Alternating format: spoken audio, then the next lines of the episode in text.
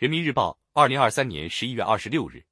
金台点兵，汇聚人才强军的磅礴力量。金正波，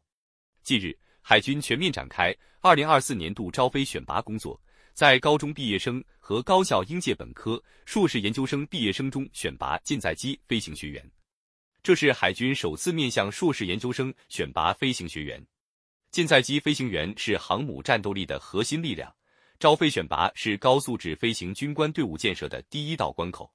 近年来，我国海军舰载机飞行学员在招收范围、选拔手段、培养模式上不断拓展优化，舰载机飞行人才选优培优成效显著。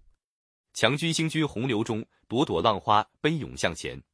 在雪域高原，在远海深蓝，在万米高空，在发射架下，一批批心怀理想、热爱国防的优秀青年。穿上军装，走进军营，一批批素质全面的新型军事人才正在重要站位上、重大任务中不断磨砺成长、建功立业。强军之道要在得人，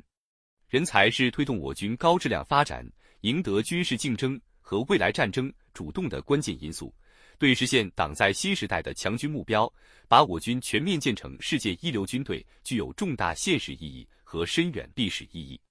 党的十八大以来。党中央和中央军委把实施新时代人才强军战略摆在强军事业发展突出位置，在重振党管人才政治纲纪、立起为战育人鲜明导向、优化人才队伍建设布局、深化人力资源政策制度改革、推动人才领域开放融合等方面持续用力，我军人才工作取得历史性成就。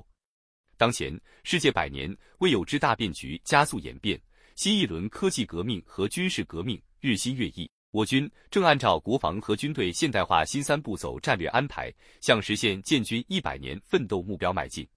习近平主席强调，要增强忧患意识、责任意识、进取意识，全面加强我军人才工作，坚持从政治上培养、考察、使用人才。政治标准是我军人才第一位的标准，政治要求是对我军人才最根本的要求。要牢牢把住政治观，加强思想政治建设，做好铸魂育人和政治考察工作，确保培养和使用的人才政治上绝对过硬，确保枪杆子始终掌握在对党忠诚可靠的人手中，把能打仗、打胜仗作为人才工作出发点和落脚点。人才自古要养成，放矢干消战风雨。